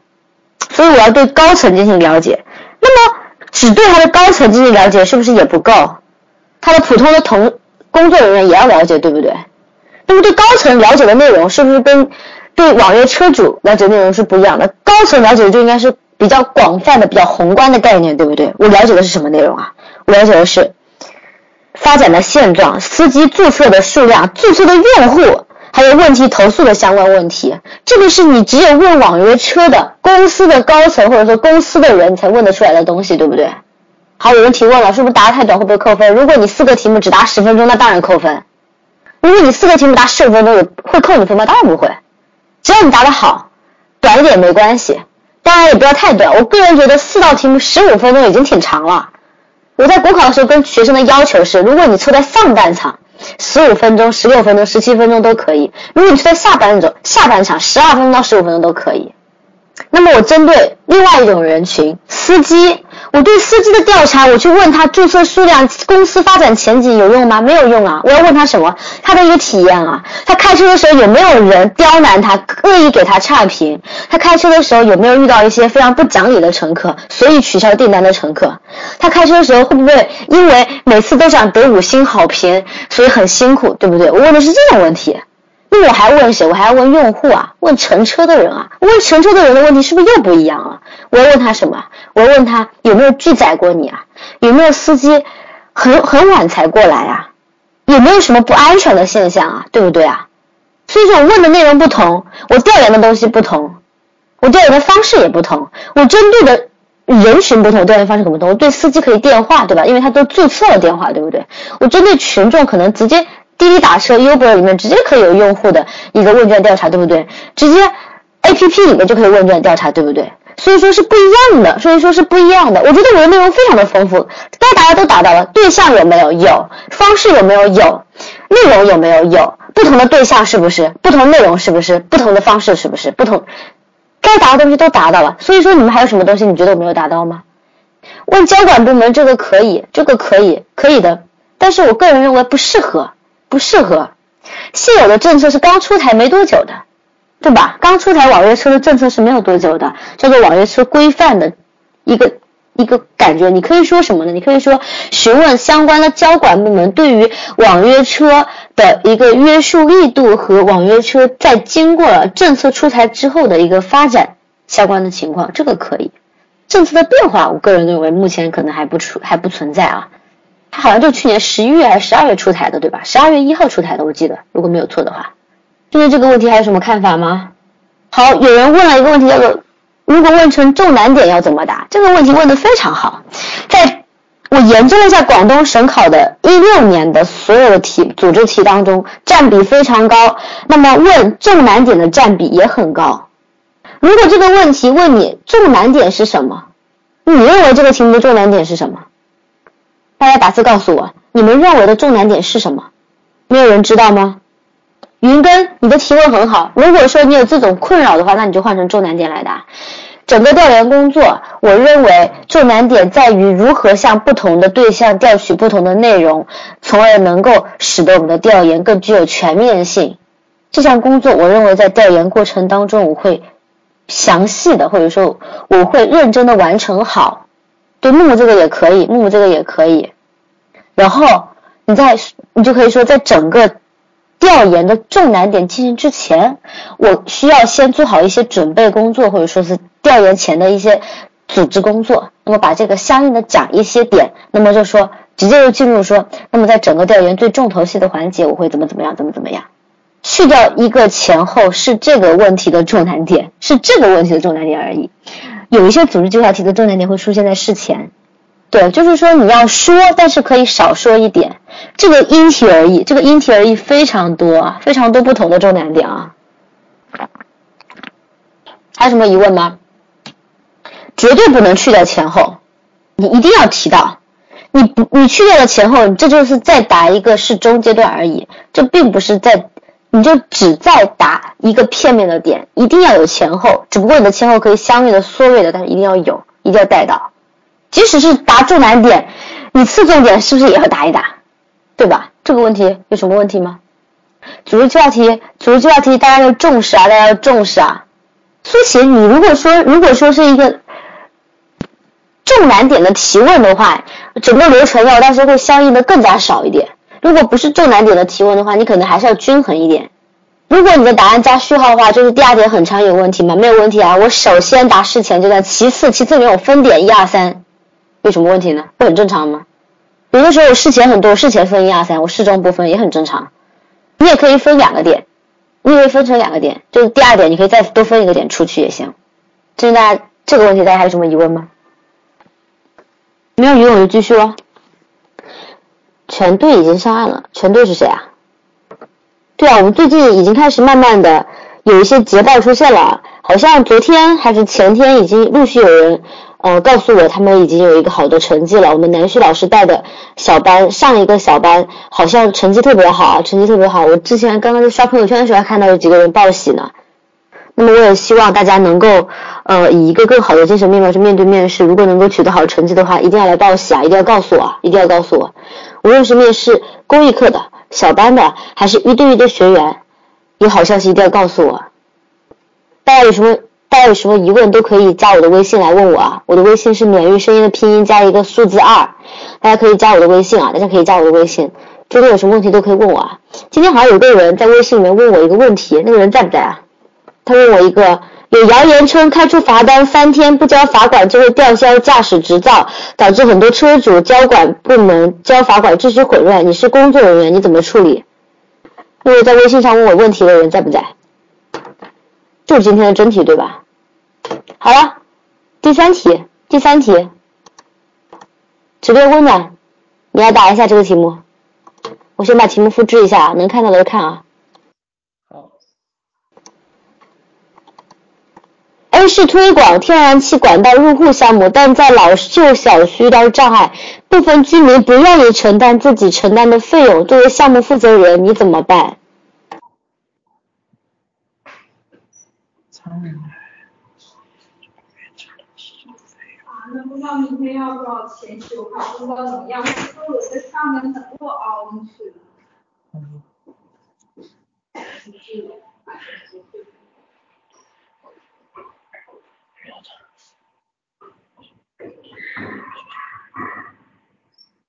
嗯。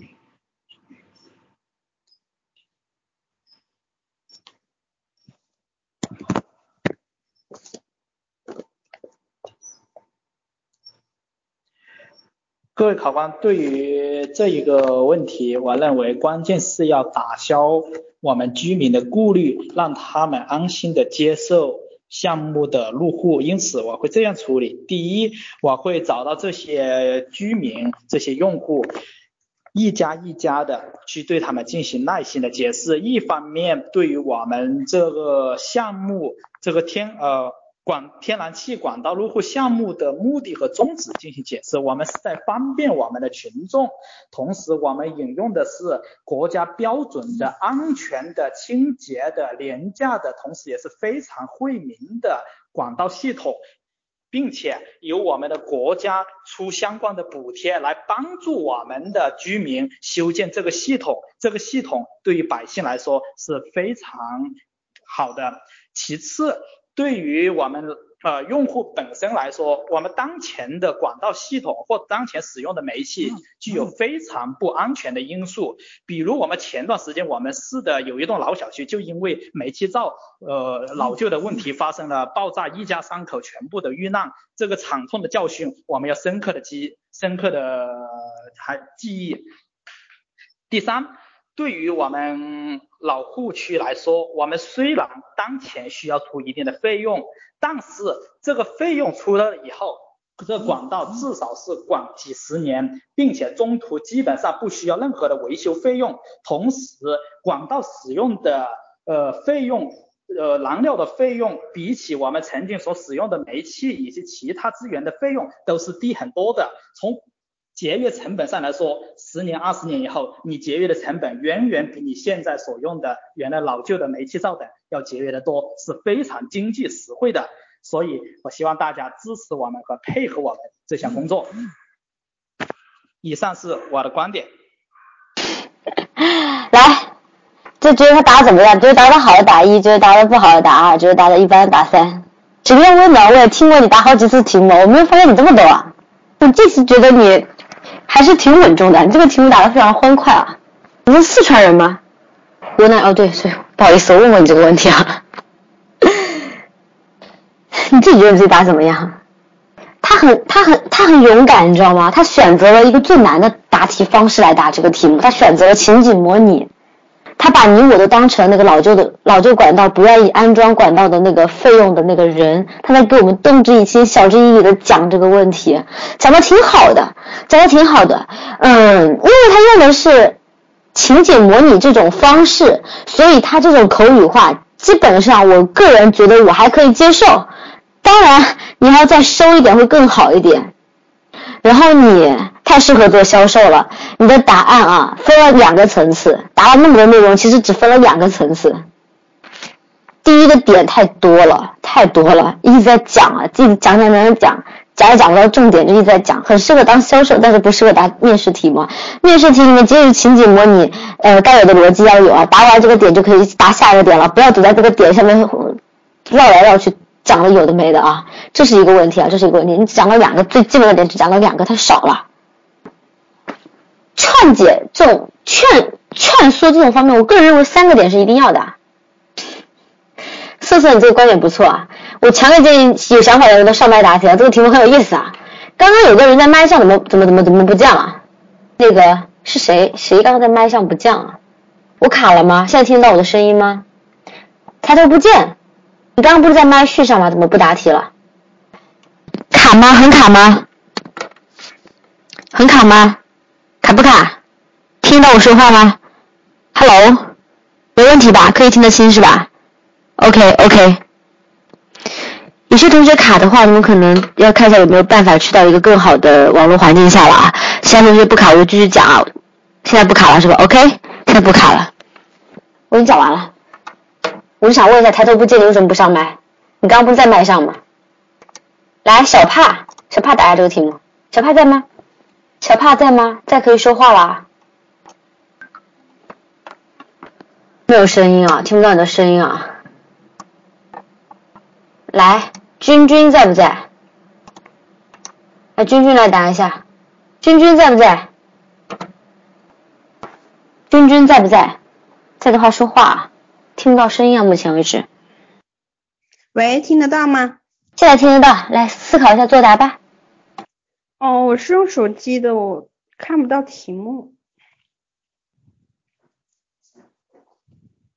来，请看题，现在看得到了吧？哦。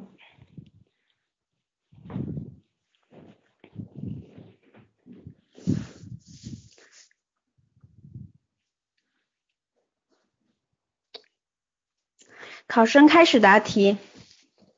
如果我是此项目的负责人，我会从以下几个方面展开。首先，向一向一向小区的管理部门了解不愿意承担自己费用的这些居民的地址，并上门找他们进行沟通。第二，在沟通的过程中，我会向他们讲解推广天然气项目的一个重要的意义。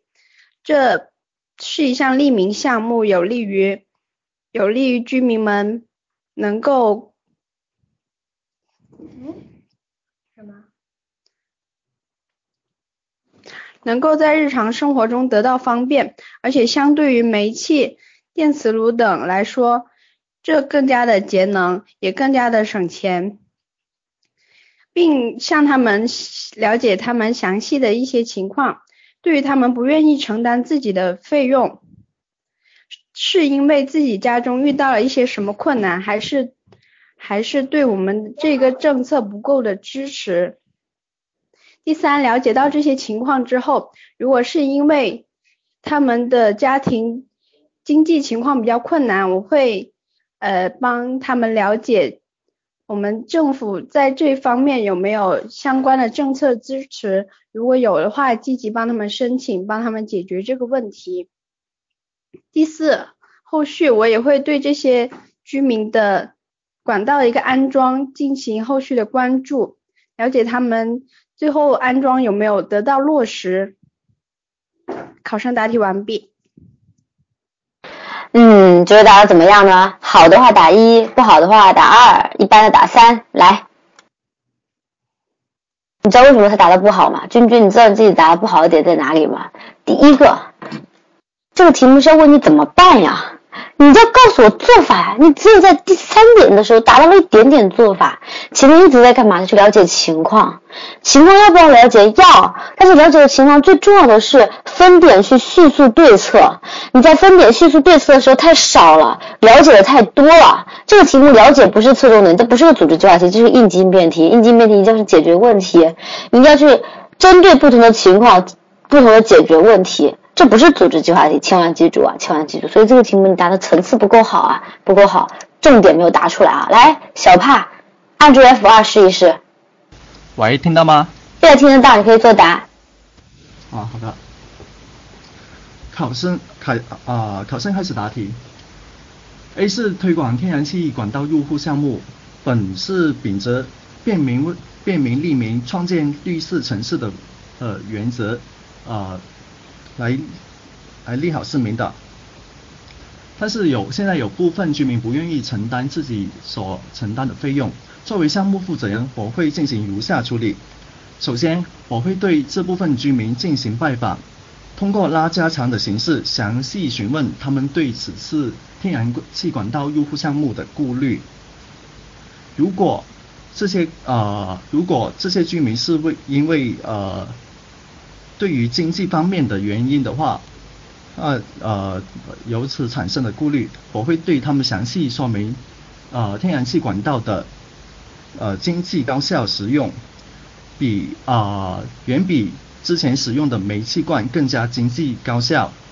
如果他们是对于安啊天然气管道的安全有一些存在的疑问，那我会向他们着重说明之前。现在天然气管道已经在很多城市都已经展开了，展开了此项目，呃，安全性能是毋庸置疑的。我相信通过我小之以前动之以理，肯定能呃，在我的努力下一定能说服这部分居民。考生回答完毕。所以你们人家一下来答题，你们炸出很多人啊，很多人开始都不说话，我这讲的口干舌燥，你们都不来，都不来。应就不来答应一下我，人家人家是好听好听的男生一出来，你们就纷纷出现了，是不是？是不是太过分了一点啊？所以所以真的男老师声音好听很占优势对吗？会炸出很多学生来对不对？你们这些人是不是太太太音控了？太不像话了，让我太伤心了啊！小帕同学，你答题很好，你答题很好。首先语言很语速不错。然后你的普通话也正是我喜欢的类型，这是应急题啊，对啊，这是应急题，番茄没有错。你的这种语言是我非常喜欢的，所以昨天是夏至，今天是我，你们俩就我们我们俩又命运般的碰到了一起了。来，觉得我的觉得我的声音太好听的，更好听的打一；觉得夏至老师的声音更好听的打二。好啊，没有出现几个几个特别。好，还是有一个，还是有。我刚想说，这一次，这一次没有上一次有怎么几个不上道的，在我面前说喜欢夏至老师的声音啊，这又出现了啊。这个飞飞，还有 Mr 上岸，曹呱呱，怎么回怎么回事？场面话不会说呀？人际关系怎么做的呀？面对着我不应该，不应该说我的好话吗？当然，大家对于夏至老师的喜爱，我会转达给他的。今天正好是夏至老师的生日啊！待会课程结束，我还给他唱一首歌呢。真的，今天真的是夏至老师的生日啊！好，顺便给大家介绍一下我们这边可爱的夏至老师。夏可夏至老师是一位非常可爱、和蔼可亲的老师，非常萌的一个妹子啊。然后她的她的上课也是非常好，就对学生非常非常的好。如果大家感兴趣的话，可以可以干嘛呢？不能追她啊，不能追她，有男朋友。可以干嘛呢？让我想想可以干嘛？可以支持他，可以支持他，可以支持他。怎么支持他呢？他周末会有福建的实战班，如果想一睹他的真容的话，而且你正好又是福建的省考的学生的话，那么可以欢迎去二九二五幺二四幺这个群里面了解一下我们今周这周末的福建实战班的一些课程安排啊。对，如果你们有他的微信，可以加他的微信，然后给他发生日红包啊，带去我的祝福。好了，这个关于我的男朋友这个让人伤心的话题，我们就先 pass 啊。我们来讲题啊，我们来讲题。呃，小小帕同学他的答案啊，整体来说，呃，语言不够流畅，但是语速不错。他的内容前半部分答得很好，他内容前半部分答得很好。为什么说他答得很好呢？他没有纠结于我要去调查什么问题，这个题目不存在要不要调查的问题。我了解清楚，最重要的什么分点？分什么点呢？如果是什么原因，那么我要怎么做？如果是什么原因，那么我要怎么做？应该是这样一个答题的节奏。他在刚开始的时候节节奏掌握的还不错啊，后面非常的少，后面的非常少，你说整体的答案少了点啊，你后面分点分的有点不清楚了。前面不错啊，开篇不错，后面开始没想法了，就有点可惜啊，这个有点可惜。对，就是后面没想到，因为因为你没分好点，没有分好点。来，肖恩，你也来答这个题目。肖恩也来答这个题目。哦，不好意思，刚刚没有打，没有开麦。肖恩，你再说话试试看，现在能听到了。啊，我先思考一下吧，因为我题目还没没怎么看。好，思考吧。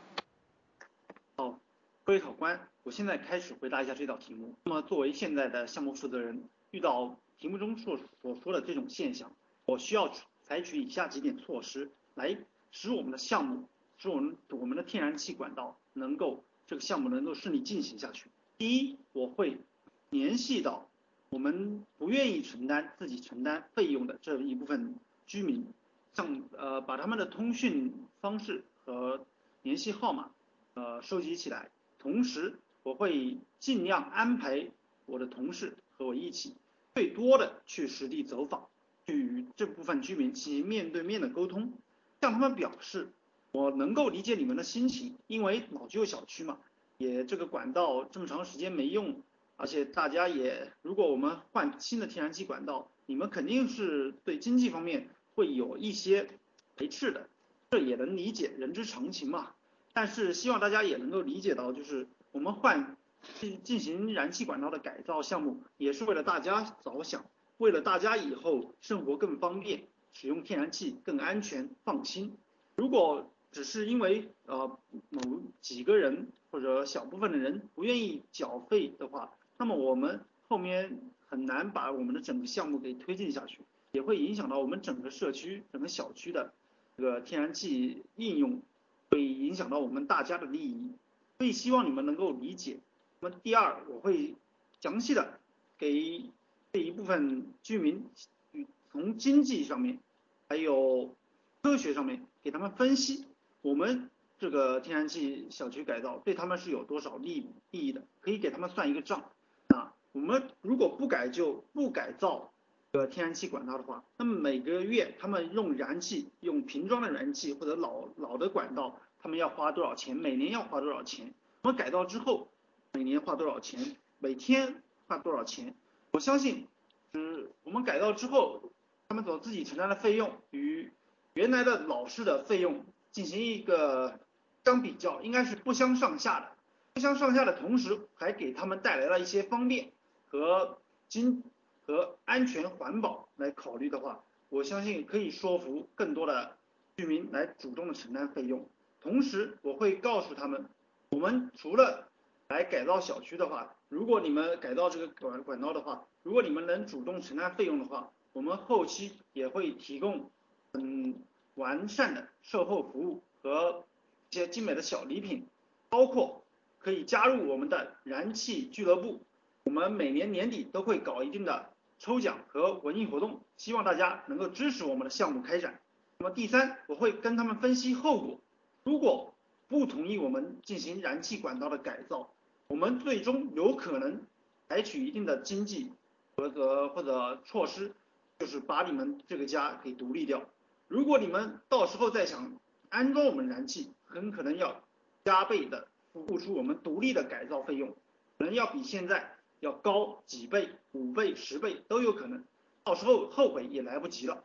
那么，以上就是我我应该会采取的三方面的措施，我认为可以起到一一定的效果，使我们的燃气项目顺利的开展下去。回答完毕。来，各自站队，好的打一，不好的打二，一般的打三。还有人觉得好，好在哪里啊？肖恩，我跟你讲一个问题啊。你答你答这个题目啊，不太不太像是在答题啊，像你在给我推销一个项目。懂我的意思吗？坐在对面的这个时候不是你的考官了，是你的一个推销的对象了，这是不对的，定位有点问题啊，语气不对，语言也不对，这个很关键啊，太吊儿郎当了。你自己，你自己对自己这种答题的模式难道很自信吗？我听到了一种走过路过不要错过的感觉，不知道你们有没有跟我一样的感觉？像我刚刚进入这种状态的，马上出来啊，马上出来啊！不应该这样做。你的整个人称关系、语言环境是在一直在转换的，一会儿情景模拟，一会儿又第三人称，一会儿又第二人称，这是不对的啊，这是不对。要一本正经一点啊！这个题目如果你不用情景模拟，是不需要这样的啊。但是呢，情景模拟呢，你又不是完全按照情景模拟答的，而且我是我其实不提倡用应急应变题用情景模拟的方式来答啊。很多人很喜欢用这种方式，我不知道为什么很难答的情景模拟答好的话，情景模拟一般如果没有题目直接说，请你用情景模拟的方式解答，请千万不要。小帕，你是今天才开始练习，肖恩他不止今天练，他之前有公益课好几次了，他是说他今天才开始走这种吊儿郎当的路线啊，推销员的路线啊，你是今天才开始练啊？你广东省考的嘛？广东省考你今天才开始练，人家都快考试了。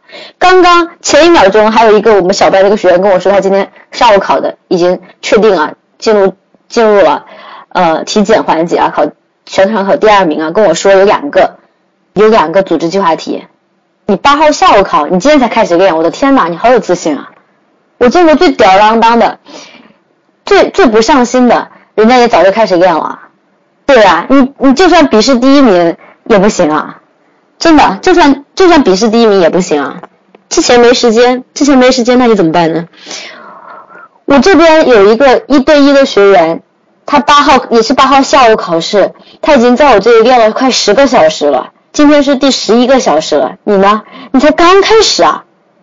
我的天哪，还有很多需要进步的地方啊，还有很多需要进步的地方啊！我要讲一下肖恩，你最你最大的问题就是你给我一种感觉，就是走过路过不要错过吃。两块钱买不到吃亏，买不到上当，什么什么这种感觉啊？你你是一个在给我推销的状态，其实不是的，你是要处理这个事件，你要处理这个事件，这个事件要怎么处理啊？这个事件要怎么处理啊？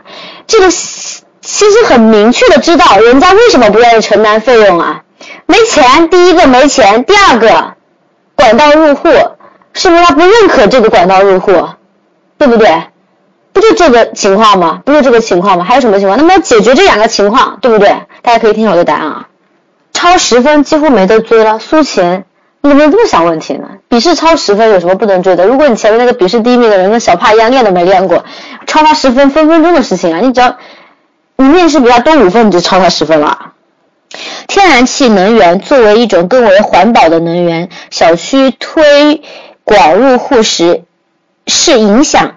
响应生态文明的重要举措，推进天然气入户，我会高度重视。如果出现了其中所述的不愿意接受的情况，我会第一对天然气管道入户项目进行了解，了解天然气管道入户的政策以及费用，天然气的优势以及使用费用，是否有困难用户补助等相关问题做到心中有数。这个，这个是不是很多人没有想到？你们上来就去说，哎呀，劝这个劝那个。你们自己都不去先了解一下广道入户这个项目的一些政策吗？他搞不好要不要几个钱呢？一百块钱一个人，对不对？他搞不好有补助呢，对不对？他搞不好针对贫困无什么无保低保用户，还有一些免费的措施呢，对不对？你要去了解呀，你要去了解呀。就算你是负责人，你也要了解呀。你只有把这些政策都了解清楚了，才能够对症下药。才能够做到心中有数。项目负责人就默认了解吗？项目负责人，那国家总理知道每一个每一个县里的情况吗？项目负责人很多时候他真不一定了解这些政策。比如说，比如说你问我组织计划题怎么答，我告诉你，因为我是小班组织计划题的老师。可是你要问我小班报名多少钱，我真不知道，对吧？所以说我提前要了解很多内容。第二，通过调查问卷，实地走访到老旧小区，了解部分居民不愿意安装天然气的原因。如果是不了解天然气，我会将自己自己整理好的天然气的简介告知居民，并且告诉他们引进天然气在使用费用上面会更低价，同时更加的环保。其次，告诉他们天然气的安全性能等多方好处，来传递它相较于。传统煤气的优势，这是第二点，我开始劝说了，对不对？第三点，如果是经济上确实有困难，那么我也会根据我所了解到的困难用户补助政策告知居民，并且帮助有困难的居民准备好相应的材料，申请困难补助金。我相信通过以上努力，能够更好的说服居民接受天然气管道入户的工作。好的，有个同学问的问题非常好，难道我不需要具体的说出来我怎么去劝他吗？我不是情景模拟，我如果觉得我这个题目答的不够长，那我就多劝一劝，我可以多说一些内容。我会告知居民在天然气的使用使用费用当中，其实相较于煤气更加的低，更加的低价。虽然说前期入户的费用更加的高昂，但是后期的使用其实是更加便宜的。同时，我会告知天然气的一个优越性，比如说在安全性能上面高于煤气，这可以有效的避免一些可能出现的煤气中毒等相关事件，保障各位的生命财产安全。如果如果你觉得我刚刚的答案太短了，你就加没有问题，但是我觉得够了，所以我不加。这个是可以完全自己自主选择的。所以这个要因题而异，因自己。比如说你现在的，这是你今天答题的最后一题，你还有一百七十秒钟时间，那你就不要展开了。如果你还有五百七十秒钟，那你就多展开一下，懂我的意思吗？要灵活啊，一定要根据套题灵活应对啊。成功，你确实会好累啊，尤其是看到那些人考一百四十多分，就是很很心塞啊。第一点主要是了解，了解整个项目当中的一些情况。了解管道入户政策及费用、天然气的优势以及使用费用是否有困难补助等相关问题，做到心中有数。刚说话嘴都有点瓢了。好了，今天我们答了三个题目了，讲到了十点钟，累不累？各位同学累不累？不累是吗？我的课有没有给你们带来一些小小的帮助？小班什么时时候？小班上课是每天晚上七点钟开始上课啊。上两个小时理论课，然后再两个小时的练习，听我的声音不累是吧？嗨到嗨到明天是吧？对，其实应该是一又像番茄一样，想到我的对手可能非常强大，那么我就要加油继续练习。嗯，没有练习过的同学，没有练习过的同学，各位是不是又有点压力了？有很多人在把你当做对手，他正在快马加鞭的练习了。你们呢？刚刚第一天练习是不是太晚了？是不是要加抓紧时间啊？是不是要争分夺秒啊？课程上多少天？从你现在报名一直到你考完试，而且我们是循环听课。如果你这次没有考上，下次还可以继续听课的。对，荔枝 FM FM 我们会上传，可以听，可以听我们的录音啊。幺六七八八五八，幺六七八八五八这个荔枝电台，大家可以去了解一下，大家可以去了解一下。那么给大家讲一些，讲几个小故事啊，讲几个小故事。呃，我带过很多很多学生，有学生碰到的事情可能是你们想都没办法想的事情。有一个学生他是面试没第四名，要三个人没有上，他都已经回去上班了。但是最后他接到了一个电话，前面有个人体检没有过，他被录取了。这个故事我。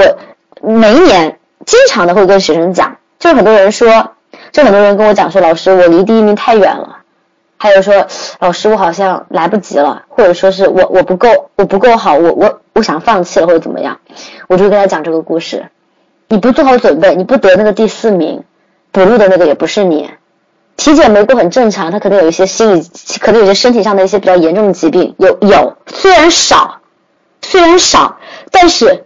如果有呢？你如果不是那个第四名，就轮不到你，对不对？所以说，无论怎么样，都要努力。昨天有个人听了我之前的课程录音，加了我的微信，来问我一个问题。问完这个问题，我说我说你我说你练了多久？怎么还才达成这样？他说我第四次面试，我还没有开始练习。我说你什么时候考？他八号考试。我说为什么你八号考试，你还不还没有开始练习？今天才来听公益课的录音。他说因为我已经参加第四次面试了。他说我已经参加第四次面试了。我都已经失去信心了，而且我平时工作很忙。我当时这么跟他讲的，我说为什么你要失去信心？如果你有第五次，你又没有时间怎么办？那么你前面如果每一次都努力了，你就是有实力的人，那么又怕什么呢？无论有没有时间来每次面试，你不都应该当做最后一次来面对吗？对不对啊？一定要努力啊！好，有人问跟我说一个问题，我现在第一招四个应该稳了，我不我这我不这么认为啊。我手边有太多的学生是逆袭了，你知道吗？他为什么会逆袭？他肯定是要把那个人挤下去啊！你怎么能确定你不是被挤下去的那一个呢？对不对？所以无论你是第一还是最后，都要努力啊，都要努力，保不准就有人把你拉下第一的宝座。所以第一的要捍卫自己的第一，有些一第一的要捍卫自己的第一，还有一些不是最后。的也不要放弃，也不要放弃。就算这一次不成功，面试只要你未来还要参加考试，面试学到的技能是在你脑子里存在的，是不会少的，知道吧？是不会少的。我碰到的很多人啊，面试上了无数次，呃，笔试上了无数次，就面试过不了，我都愁死了，我都愁死了。有一个是跟我同期进来的人。报名怎么报？你可以去二九二二五幺二四幺这个群里面了解一下情况。有一个是我的同期进来的，很多年，我工作已经很多年了，你们知道吗？他跟我同一年考，他到现在已经已经上了十三次，十三次面试了，但他每次面试都不过，你知道吧？前年吧，还是大前年，他又上了一次面试，是事业单位的考试。然后他说：“哎，你能不能跟我讲一讲？”我说：“你考前一天，你让我跟我。”让我跟你讲，你也太把我当回事了吧？然后我还是稍微给他讲一讲，事业单位考试没有公务员那么难。他考上了，他考上了，他真的很厉害，你知道吗？他今年又考上了公务员，省考，笔试他又过了。我跟你讲，他笔试每次都过。然后他又让我跟他讲，我说我都讲多少次了，你都已经有这么多经验了，你能不能自己下点功夫啊？对不对啊？有人考过十三次都没有考上。有人一次就过了，那是态度问题啊，亲，对不对啊？我不知道大家有没有看过我的一篇文章啊？本人就只考过一次面试，考一次就过一次，难道不好吗？对不对？努力准备这一次面试，把这一次面试当做我人生最后一次机会，我就考这么一次，我就把它当做破釜沉舟那一次来决定，肯定能考上啊！考不上我也不后悔啊，对不对？我下次来我的水平就在这里啊，对不对？这个很正常啊，是不是？你这个很正常啊，也很有很有可能啊。但是也很有可能你能守擂成功啊，这个说不准的，很很很难说，这个问题真的很难说。所以我希望你们能够，不管怎么样，把自己这一份做好，不管对手多强大，对手菜也好，强大也好，我把我自己做这份做好，那就够了，对不对？未知数是你不能判断的，把自己能力提升，好不好？好，昨天那个跟我在讲的人是在听我的课是吧？所以我觉得你们即使是还有前一天，也不要放弃机会。我那个朋友不是找我就讲了一个晚上嘛，大概就跟他讲了两个小时吧。这个东西也说不准，我也不是说我讲的多好啊，就可能他就这一下开窍了，或者他对我特别菜，但是他没有放弃，他前一天晚上还在练习，对不对？每个同学都要加油啊，每个同学都要加油。如果你有时间，如果你还有时间，那么务必请你系统的练习。如果你时间已经不够了，哪怕是还有不到几天的时间，那也练一练嘛，对不对？如果大家有任何疑问，都可以加我的微信，我的微信是暖玉生烟的拼音，再加一个二，大家都可以来了解一下，来来了解一下。如果还有时间，欢迎欢迎你来找我指导；如果没有时间，欢迎来给你让我来给你灌输鸡汤。还有五天，你只在看题吗？你有答题吗？你有每天说话吗？刚刚那个欠那个璇，他第一天来我这里练习的时候答的其实很乱啊，很乱啊。他第二天的时候。我就给他讲组织计划题，两个小时，他组织计划题答的非常的好了。那么昨天我给他讲了一个小时的综合分析，我个人觉得综合分析已经开始进步了，已经开始进步了。五天，五天可以上一个层次啊！如果你你只在看题，别人在答题的时候看思路是没有用的，一定要自己说话，一定要自己说话，只有自己说话，知道自己答题答得好，答得不好才有可能进步啊！每个人的进步的阶段都不一样，每个人进步的时间或角度也不一样。但是我个人觉得，嗯，不管怎么样，整个练习是不会错的，好吧？面试很重要，面试当然很重要，面试跟笔试完全不一样，是完全不一样两个领域。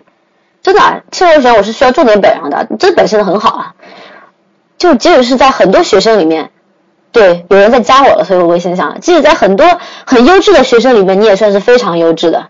为什么说你很优质啊？因为讲到的东西你马上能吸收，马上能够去运用进来，这个就很这个就很难得，这就是老师很有成就感的地方。那么呃，今天的公益课给大家带来不同的内容，那么希望大家能够呃，不管是内容得到帮助了，鸡汤得到帮助，还是怎么样，都能够得到一些帮助。那么如果感兴趣的话，有时间的话，可以了解一下我们的小班二九二二五幺二四幺，大家可以去了解一下我们的小班的情况。时间来不及了，也可以看看我的我的一对一，但是我的一对一啊，可能时间不是很够。看一下你们到底有没有时间，愿不愿意花大功夫来把自己的能力练好。那么我们的周末会有实战班，那么本周末夏至老师会在福建开设实战班。如果大家呃福建的考生如果感兴趣的话，或者说希望有一个面对面的一个。交流或者说需要面对面的一个实战的感觉的话，也可以去了解一下我们的福建实战班二九二二五幺二四幺这个群里面可以了解情况。那么我们今天课程的录音会上传在微信公众号里，也会上传在荔枝 FM 里面。所以如果大家感兴趣的话，也可以，也可以去收听我们的公益课。每天的七点四十五六七七九六六三都会有公益课，都会有公益课，好吧？如果有任何疑问，都可以加我的微信暖玉声音二来了解一下。情况跟我聊天都可以。好，我们今天公益课就到此为止。今天公益课就到此为止，非常开心，非常开心，都是缘分啊。然后我会及时的转达夏至老师关于大家都认为我的声音比他好听这一件事情，在生日这一天，好吧？各位拜拜。